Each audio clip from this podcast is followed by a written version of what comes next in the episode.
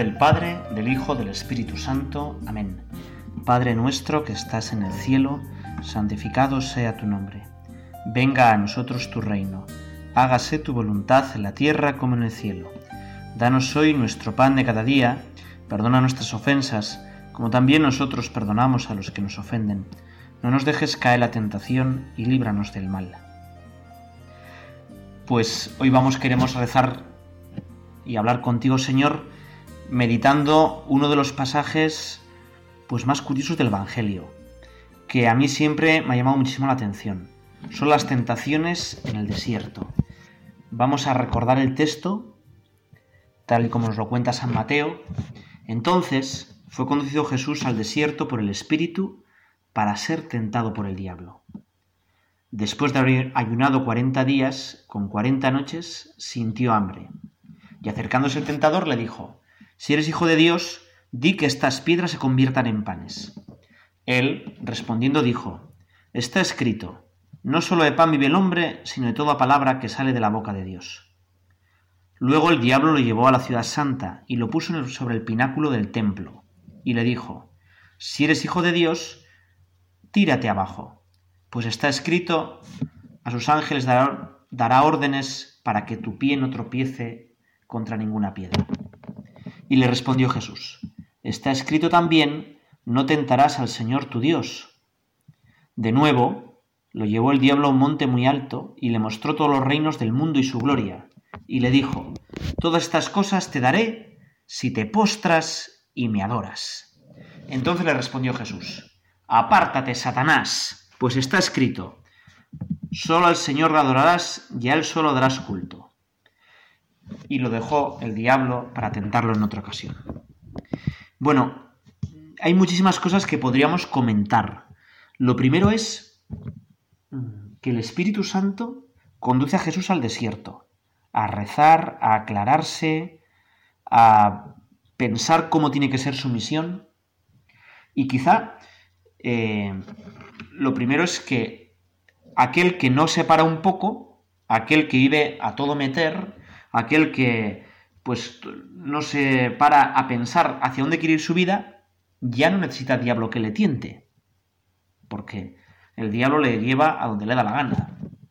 Y vivimos como a expensas de nuestros impulsos, siguiendo lo urgente y no lo importante, y por eso, pues esas personas que no se paran a reflexionar ni a intentar hacer oración, pues no hace falta diablo que les tiente. Eso lo decía Santa Teresa de Jesús. Al que no hace oración, no hace falta diablo que le tiente. Al que no tiene un poco de calma, al que no se para a hablar con Dios, pues ya. Bueno, entonces le conduce Jesús al desierto, el espíritu a Jesús al desierto, y allí le tienta el diablo.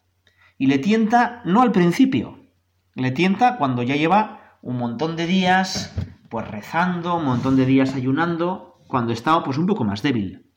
Y yo creo que eso es también una tónica que nos pasa a todos. ¿Cuándo nos suelen venir las tentaciones? Pues cuando estamos nerviosos, cuando estamos más cansados.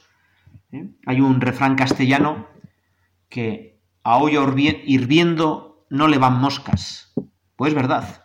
Si tú y yo estamos sirviendo del amor de Dios, si tú y yo de verdad intentamos ser santos, pues nos irán menos moscas. De todas maneras, tentaciones, pues siempre tenemos. ¿Eh?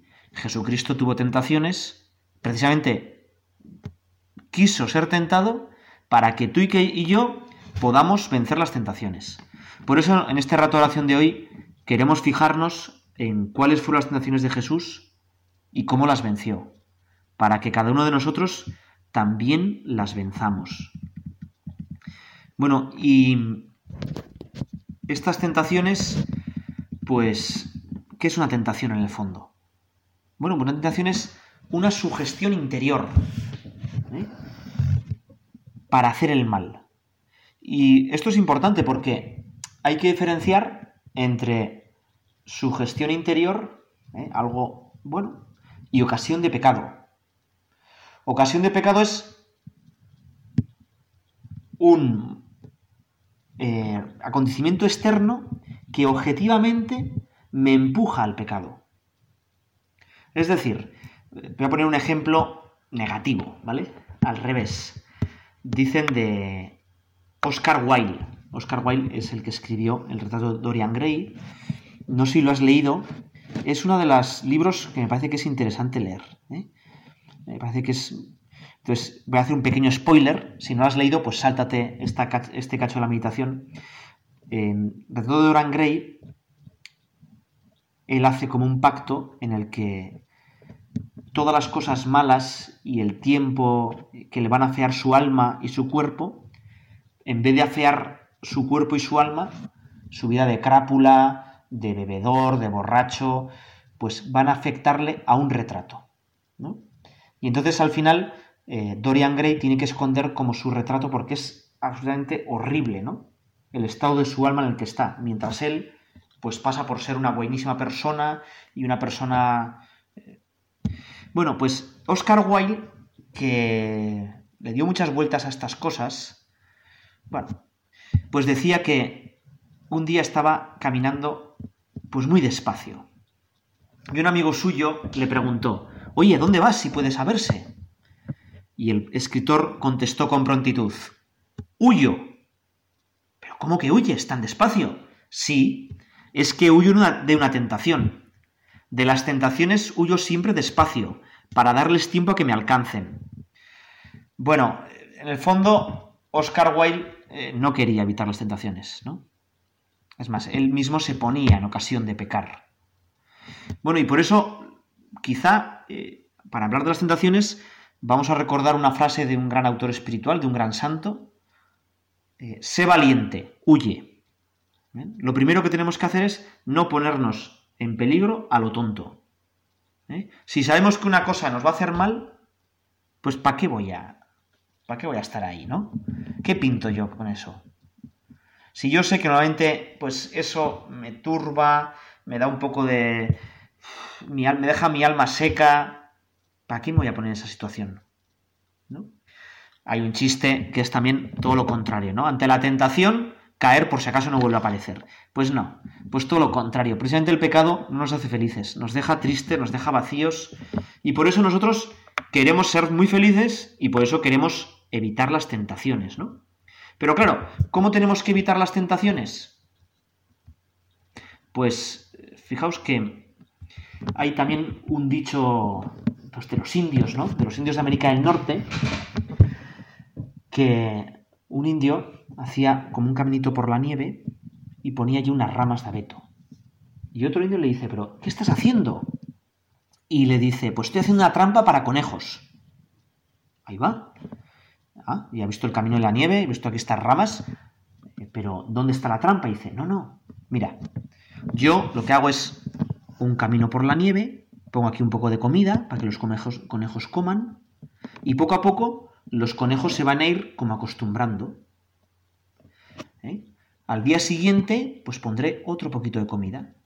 Y cuando ya los conejos estos todos los días vengan, colocaré la trampa donde la comida y los cazaré. Bueno, pues algo así es el diablo, ¿no? El diablo, pues, lo que hace es que nos va acostumbrando al mal. Nos dice, bueno, esto en el fondo, chico, tampoco es tan importante, ¿no? Hombre, es que tú tienes razón para enfadarte así es que este se merece esto. Y poco a poco vamos cayendo en lo malo, ¿no? Nos va destruyendo. Y por eso, mm, pues qué bien viene a veces pararnos un poco a pensar, yo normalmente, ¿dónde fallo? ¿Cuáles son mis tentaciones? Igual ya las sabemos de sobra. ¿eh? San Ignacio Loyola decía que el diablo se parecía mucho a un militar. Igual que los militares cuando van a asediar una plaza fuerte, miran los bastiones, eh, las poternas, dónde están los puntos débiles de la fortaleza, y dice, mira, aquí es el punto débil, vamos a atacarla aquí. Pues el diablo algo parecido, ¿no? Y por eso aquello que es nuestro, pues quizá, defecto dominante, se suele llamar así, o nuestro punto más débil, es lo que tenemos que cuidar un poco más. Si yo sé que mi defecto es la pereza, pues tengo que ponerme pues una pequeña meta de lucha en la pereza.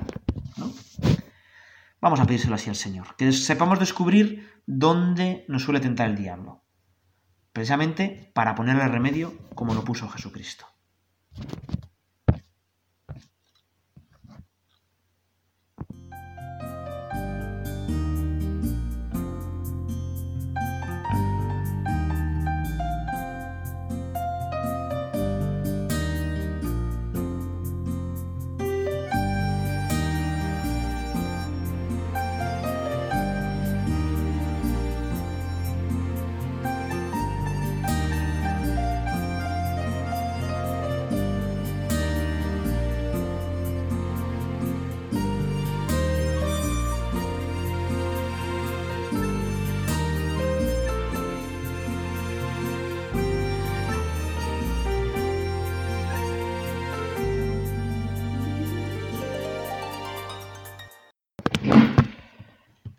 Ante las tentaciones, sé valiente, huye.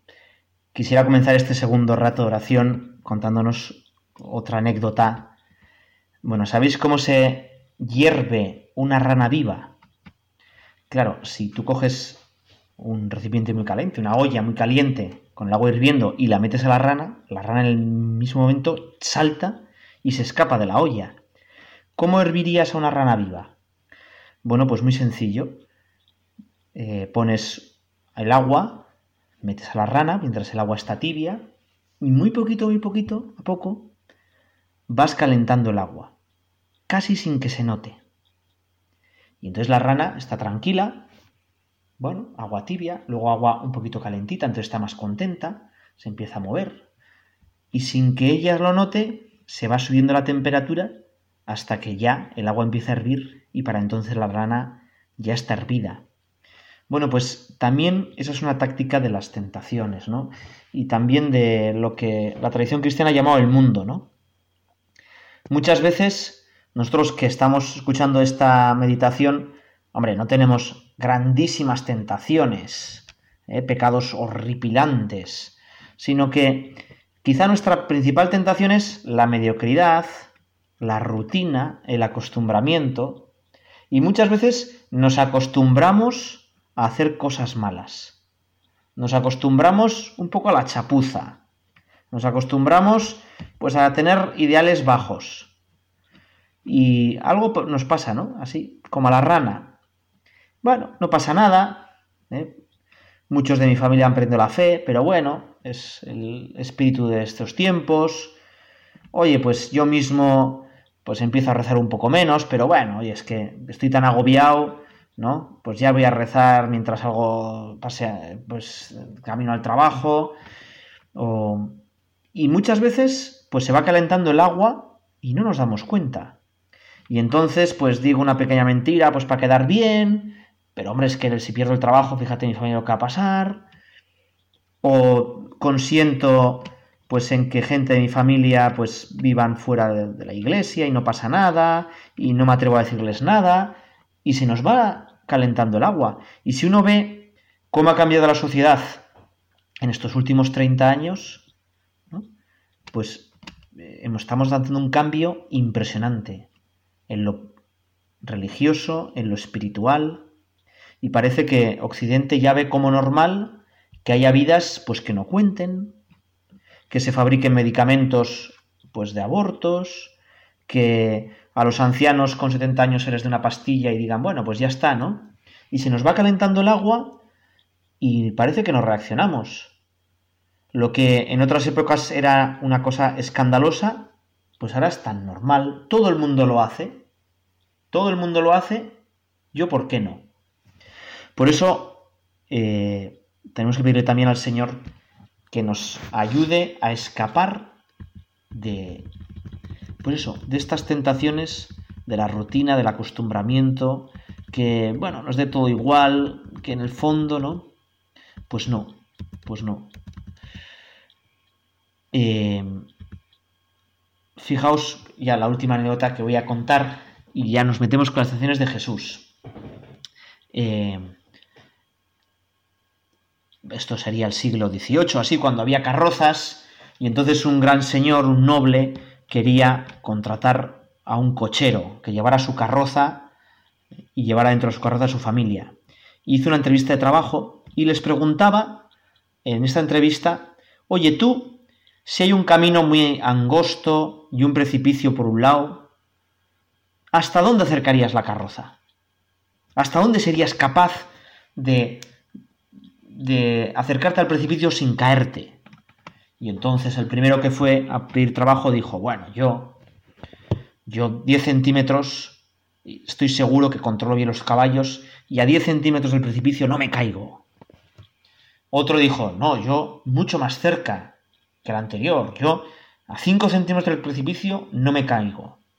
Y por fin llegó uno que le dijo al aquel señor, yo acercaría la carroza lo más lejos posible. Claro, aquel noble contrató a este tercero. Y algo parecido pasa con nosotros. O sea, las tentaciones tenemos que reaccionar. De las tentaciones no vamos a andar jugando. ¿Eh? Muchas veces decimos, no, pero esto como no es pecado todavía. Oye, chico, no es pecado, pero. ¿no? Lo más lejos posible. A veces, con muchas tentaciones, nos hacemos como trampas en el solitario. El solitario sabéis que es un juego de cartas que juega uno mismo, ¿eh? que, pues según van saliendo las cartas, tienes que irse ordenando. Y muchas veces para ganar tú haces trampas, pero en el fondo ya sabes que te está haciendo trampas. Pues algo parecido, eh, pues muchas veces nos pasa con las tentaciones. ¿eh? Ya sabes que está mal, pero bueno, pues total esto, ¿no? Y yo me acerco, me acerco al precipicio y al final, pues normal es que me caiga. Bueno, por eso el Señor nos enseñó a vencer las tentaciones y él mismo tuvo tentaciones. Y estas tres tentaciones son un poco resumen de nuestras tentaciones. La primera, como hemos leído, era sobre el pan. El diablo, cuando ya tiene mucho hambre, le dice, mira, oye, si eres el Hijo de Dios, como tienes poder, bueno, pues hace un pequeño milagro. Coge estas piedras y conviértalas en pan. Me parece que es la tentación del tener, de lo fácil, ¿no? Es decir, Jesús podía haber hecho unos milagros, pues para que cuando no tuviera dinero, pues de repente apareciera dinero, para que no falsara necesidad su madre, para que siempre tuviera una buena casa para, para dormir. Y sin embargo, ante esta tentación, que es la tentación del consumismo, del tener, Jesús nos responde con el ser. Jesús no quiere tener pan, Jesús quiere ser pan dejarse comer. Y lo importante de nuestra vida no son las cosas. Y esto en esta sociedad, pues tenemos que, pensarlo un poco, ¿no? No son las cosas. No es tener, sino ser yo. Y muchas veces, o yo, por lo menos cuántas veces, ¿verdad? Pues por si acaso voy a comprar esto, por si acaso voy a tener... Y, esta tentación del tener nos hace que no seamos generosos, que empecemos a medir, Fijaos que el amor se acaba cuando empezamos a medir. ¿eh? Por eso una vida de una persona que todo lo mide según el, el tener, según la utilidad que va a tener, ya sea de dinero, de cosas o sin más, de no voy a aprovechar lo mejor el tiempo posible, no voy a perder el tiempo con nadie. Pues estás equivocado. Estás equivocado. Eh, lo importante es dar tu tiempo. En vez de almacenar tu vida, perderla, darla a los demás. Y esto nos enseña Jesús, ¿no? ¿Eh? Y además, también esta tentación, la respuesta de Jesús dice, no solo de pan se alimenta a las personas, sino de toda palabra que procede de la boca de Dios. Nos está diciendo que lo que nos alimenta de verdad es la palabra de Dios. Pero esa palabra de Dios, pues sí, es la, Biblia, es cuando rezamos, pero la palabra de Dios es sobre todo la palabra de Dios hecha carne, es Jesús. Lo que nos alimenta de verdad, lo que queremos tener de verdad, es al mismo Jesucristo, que se hace pan, que se mete dentro de nosotros. Por eso esta primera tentación frente a los panes diabólicos del consumismo, de la vida fácil y comodona, de una existencia burguesa, Jesús nos dice que lo que tenemos que es entregarnos, ser Eucaristía, meterle a Jesús dentro de nosotros cada mañana en la misa para ser como Él, ser pan para que todos puedan comer de nuestra asistencia, de nuestra alegría.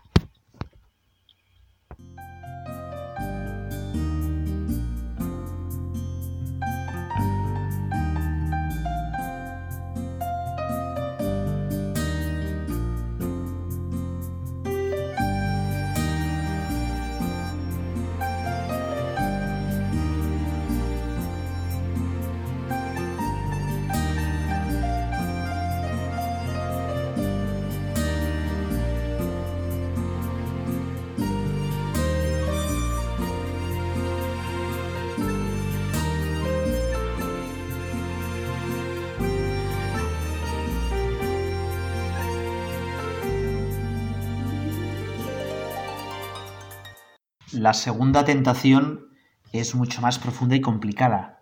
El diablo eh, le pone en el pináculo del templo, lo más arriba que podía ser, y cita a la misma Biblia. Cita el Salmo 91.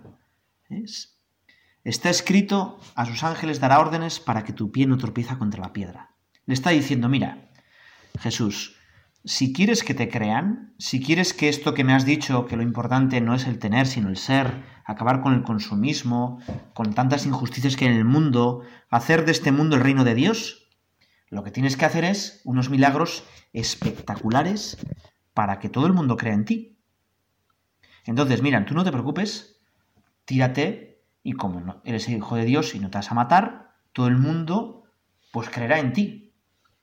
Esta tentación yo muchas veces la tengo, ¿no? Digo, pero Señor, ¿por qué no haces un milagro aquí un poco espectacular para que la gente de este pueblo eh, piense un poco más en ti? ¿Por qué pues no pones con letras de fuego en el cielo que existes? ¿Por qué no te muestras físicamente? ¿Por qué nos has dejado la iglesia hecha de pecadores para que la gente te conozca? Claro, es que el problema es que Dios respeta nuestra libertad. El problema es que si todo fuera tan evidente, Dios nos habría creado como unas marionetas. Dios Padre no envió a Jesucristo para hacer unos truquillos y que así forzara a la gente a creer en Él. Lo que quería era cambiar el corazón de la gente. Y por eso Jesús va a hacer milagros, pero va a hacer milagros cuando hay fe y va a hacer milagros que no aplastan, que no obligan a creer. Y muchos de los que ven los milagros dicen que los hace con el poder de Satanás. Y el milagro más espectacular de todos, la resurrección, pues queda en el claroscuro, porque solo se aparece a aquellos que de verdad le querían.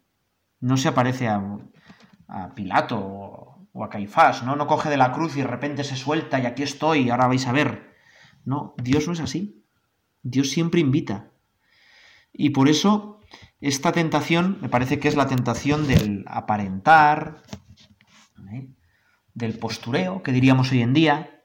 Y a todos nos gusta quedar bien, a todos nos gusta que hablen bien de nosotros, a todos nos gusta pues un poco las cosas como un poco espectaculares, ¿no?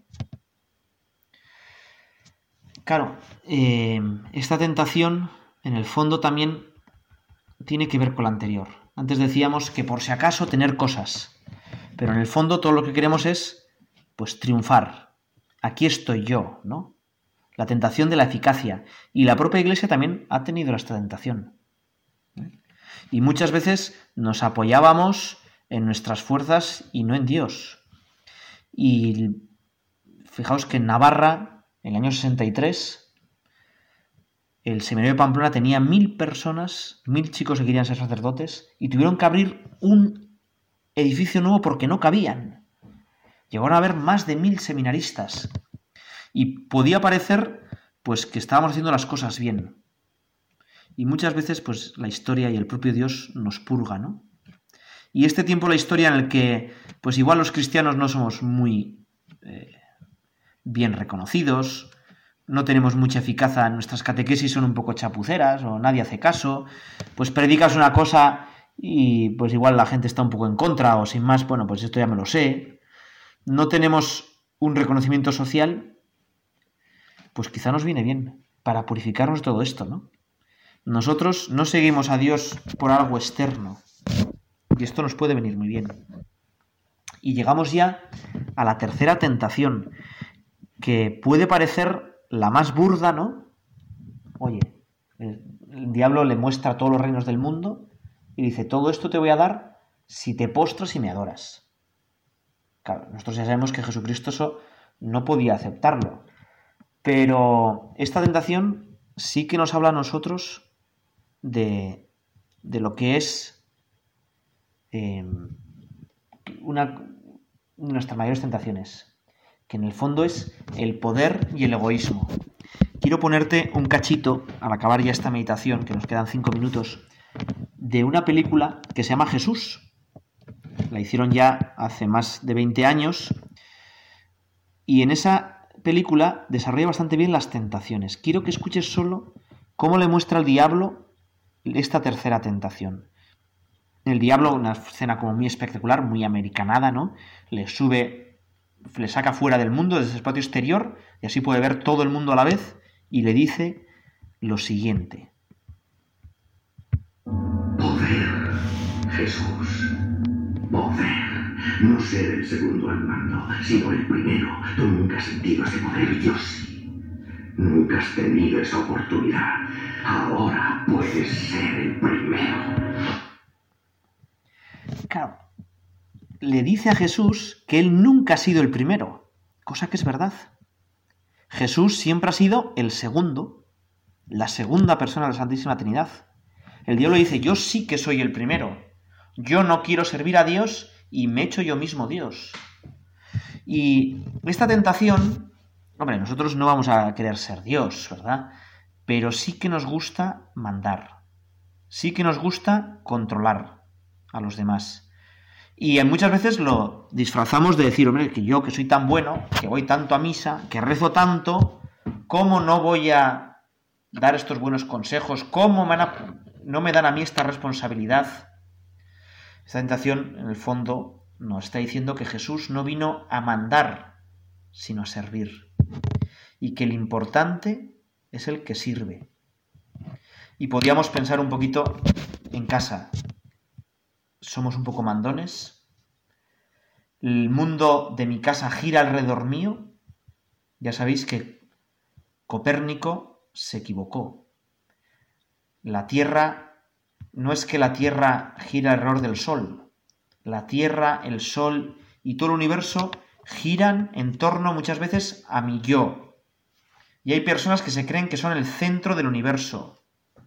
Y no es así. Y se equivocan profundamente. Y se hacen mal a ellos mismos, pero hacen mucho mal a los demás. Y por eso esta tentación, mm, vale, es la del poder, es la del egoísmo. Y es una tentación, pues que, pues que es complicadísima, ¿verdad? Porque cuanto mejores personas somos, más nos cuesta, pues que no nos tengan en cuenta, que no, no, no tengamos razón. A todos nos gusta, pues, que se cuente con nosotros. Por eso, ¿cuánto cuesta, por ejemplo, cuando una persona tiene que jubilarse? cuánto se apegan tantos al, poder, ¿no? A su cargo, a su influencia social. Y a veces situaciones como que vistas de fuera son un poco ridículas. ¿no? dices, bueno, pues ya está, ¿no? Retírate, déjate, pasa a un lado. Pero cuando le toca, te toca a uno mismo, pues es complicadísimo, ¿verdad? Bueno, pues vamos a pedirle al Señor que sepamos vencer estas tentaciones. Que de verdad, pues esa tentación del consumismo, de la vida fácil, del apoltronarnos, reaccionemos, ¿no? Que no seamos esas ranas que nos hierven el agua y que estemos aquí, bueno, pues sí, mira, ya tengo mis pequeños hobbies y ya está. Que todos seamos de verdad, no, de, no apariencias. Que no nos dejemos llevar por la apariencia. Y que matemos nuestro pequeño egoísmo. Y que sobre todo sirvamos a los demás. El diablo hemos acabado este texto del Evangelio diciendo que el diablo le se fue buscando otra ocasión. Sabemos que luego en el huerto de Gesemaní Jesús lo pasó fatal, ¿no? Que en el huerto de Gesemaní Jesús sudó sangre y sin duda el diablo ahí le tentaría pues diciendo que su pasión era inútil. Pero Jesús venció las tentaciones para que tú y que yo, que las tenemos, podamos vencerlas. Entonces lo dejó el diablo y los ángeles vinieron y le servían. Así acaba esta, este Evangelio. ¿no? Nosotros cuando vencemos las tentaciones, también los ángeles vienen y me sirven. El hombre es colocado por pura gracia por encima de los ángeles. Señor, ayúdame a vencer las tentaciones. Y si no las venzo, pues no pasa nada. Para eso has dejado el sacramento maravilloso de la confesión, has dejado tu grandísima misericordia para hacerme cada día más parecido a ti. Dios te salve María, llena eres de gracia, el Señor es contigo, bendita tú eres entre todas las mujeres y bendito es el fruto de tu vientre Jesús. Santa María, Madre de Dios, ruega por nosotros pecadores, ahora y en la hora de nuestra muerte.